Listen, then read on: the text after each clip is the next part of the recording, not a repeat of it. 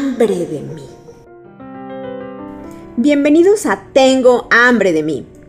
Soy Samia Cruz y quiero seguir compartiendo contigo todo este camino que estoy recorriendo a tu lado para satisfacer el hambre de mí. Hoy vamos a platicar de la segunda puerta del dolor, los lugares que no han conocido el amor. Hasta decirlo me da escalofríos. Pues bien, el dolor ocurre en lugares que a menudo no son tocados por el amor.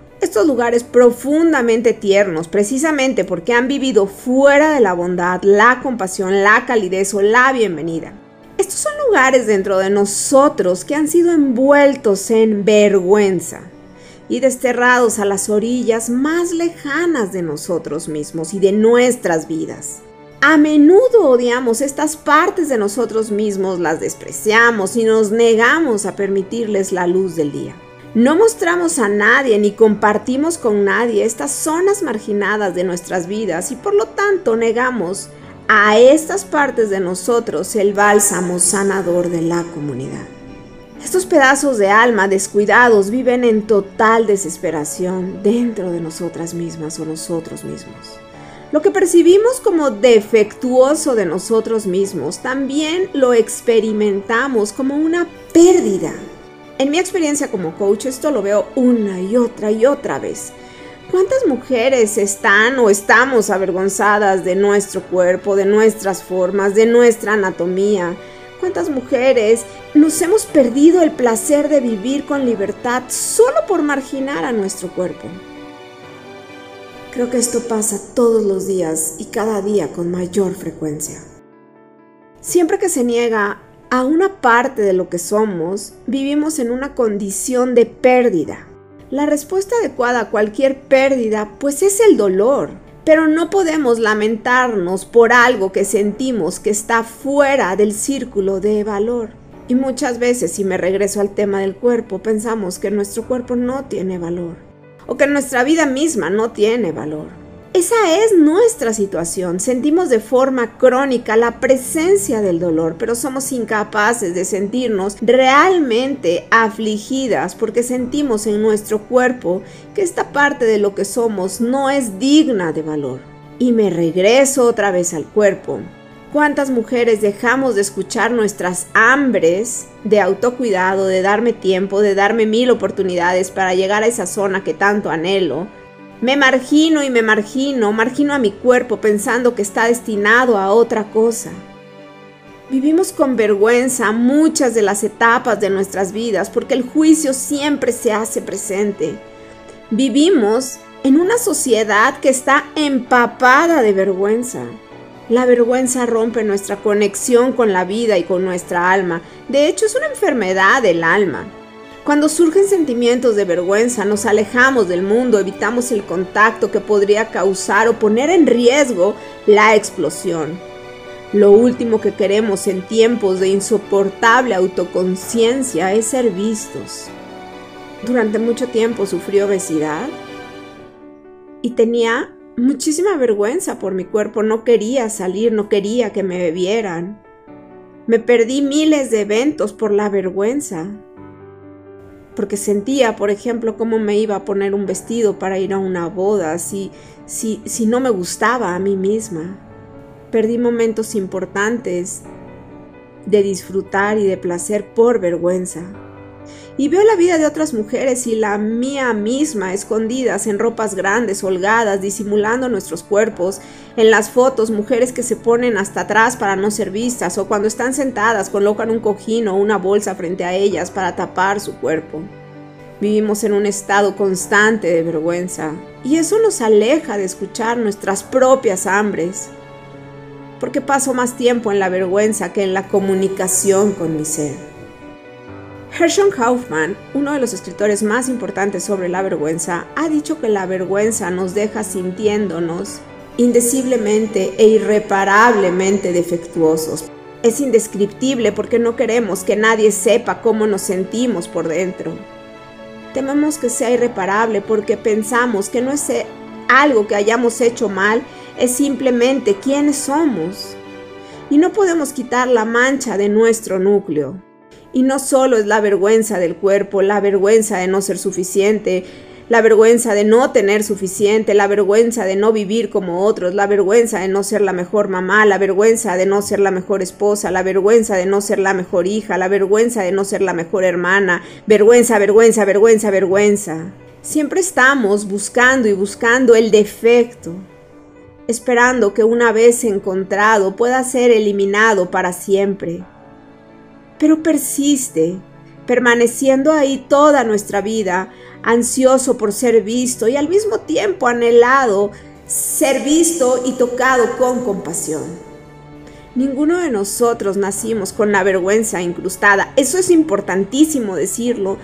¿Dónde hemos visto un bebé que nazca con vergüenza? Ellos son los bebés más lindos, más tiernos, más sonrientes, más confiados. Y más bien la vergüenza se instala en nuestros huesos con el tiempo y se acumula durante los momentos de negligencia. Todos hemos encontrado momentos en los que se rompió la conexión entre nosotros y en el que necesitábamos recibir atención. Una vez más lo veo con las historias de peso. No llegamos ahí a ese peso por decisión propia. Sí, ya sé que cuando las personas suben de peso es porque comieron mucho, por ejemplo, o no hicieron ejercicio, bla, bla, bla. Sí, ya sé eso, pero, pero en realidad no llegamos ahí por decisión propia, llegamos por desconexión con nuestras verdaderas hambres. El hambre de mí que me pide atención y amor. Llegamos a las historias de obesidad y sobrepeso por esta ausencia tremenda de ponerme atención y darme amor. Nuestros cuerpos todos los días gritan por atención por recibir amor y lo ignoramos y vuelve a intentarlo y lo ignoramos. Me pregunto, ¿qué pasará con nosotros si no nos escuchamos? Si no buscamos satisfacer las hambres de nosotras, esas hambres que viven en mí. Recuerdo una vez más a Kaufman que dice que siempre depende del adulto restaurar el puente con el niño. Y en estos momentos entiendo poderosamente la responsabilidad como adulta que tengo para reparar a mi niña interior. Porque todos tus miedos y los míos de vergüenza, de culpa, de insuficiencia, de no merecimiento se han ido acumulando en nuestras vidas, separándonos de quienes somos y de lo que merecemos vivir. Podemos digerir una cierta cantidad de vergüenza. Podemos soportar que nuestra conexión con nosotras mismas se rompa de vez en cuando podemos manejar un cierto volumen de decepciones y críticas. Pero ojo, en algún momento con suficiente repetición, las historias internas asociadas con esos eventos alcanzarán un punto de truene, un punto de ruptura en que creeremos que todo eso es cierto nos convenceremos en un nivel básico de que estas partes de lo que somos no son lo suficientemente buenas, que son de hecho vergonzosas, y las desterraremos una vez más a la orilla más lejana de nuestra conciencia con la esperanza de no volver a tener noticias de ellas. Todas esas vergüenzas y culpas no reconocidas se convierten en nuestra alma marginada la vergüenza nos cierra el corazón a la autocompasión. Vivimos con un estado interno que se caracteriza mejor por el odio a uno mismo. Es horrible eso, pero de verdad así pasa. ¿Quién es nuestro peor crítico? Nosotros.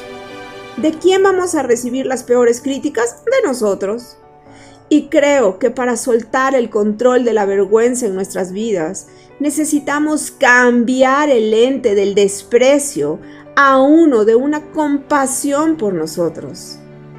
No podemos ir por la vida siendo compasivos con los demás y hablando de compasión hacia los demás y siendo crueles con nosotros mismos. Y finalmente la curita de estas heridas será compartirlas dejar de tenerlas en silencio, hablarlas, ponerles nombre.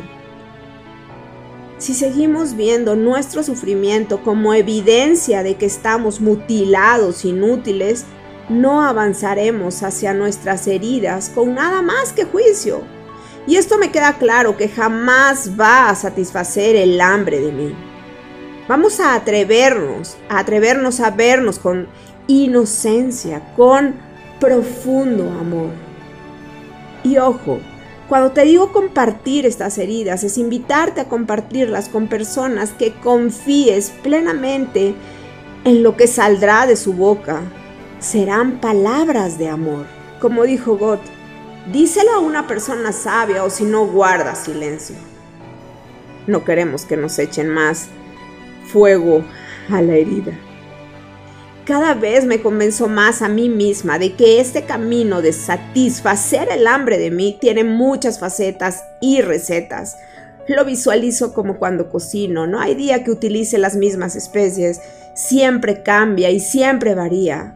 Así nuestro propio proceso de satisfacer el hambre de mí.